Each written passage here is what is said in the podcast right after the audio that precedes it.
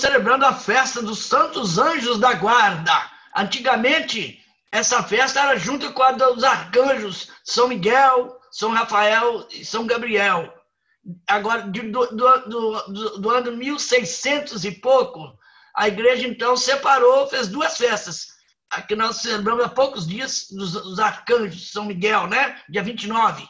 E hoje, a festa dos Santos Anjos da Guarda. O, o Evangelho é o Evangelho de São Mateus, no capítulo dos 8, versículo 1 a 5.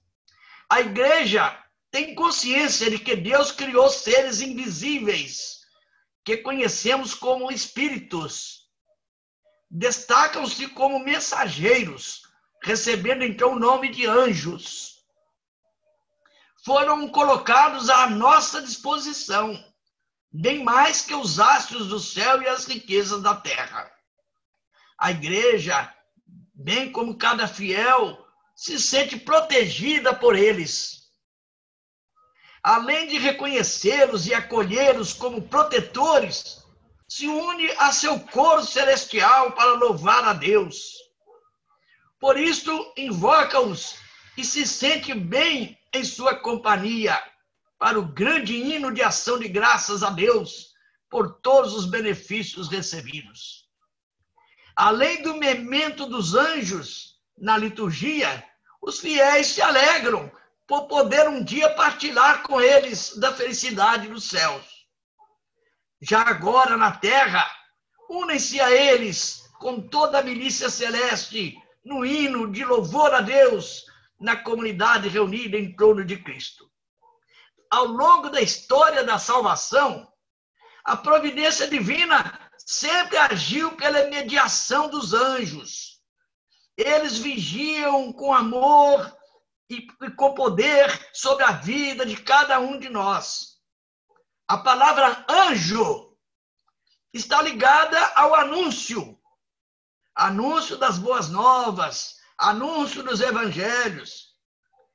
Na segunda etapa da nossa vida, quando estivermos contemplando a Deus face a face no céu, seremos como, como os anjos guardadas as devidas adaptações, os anjos poderiam dizer: Eu sou você amanhã. As últimas palavras do Evangelho de hoje falam que no céu os anjos contemplam continuamente a face de Deus. E um dia nós também contemplaremos junto dos anjos no céu a face de Deus, se Deus quiser. Que cada um de nós se salve para ter essa alegria. O famoso pregador Bossier dizia: sejam felizes por ter amigos tão prestativos, é, intercessores tão fiéis e intérpretes tão caridosos como os anjos.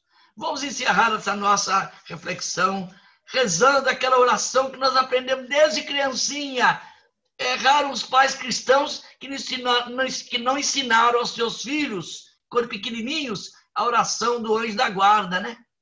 Então vamos rezar juntos todos. Santo anjo do Senhor, meu zeloso guardador, se a ti me confiou a piedade divina, sempre me rege, guarde, ilumine, amém. Governe, ilumine, amém.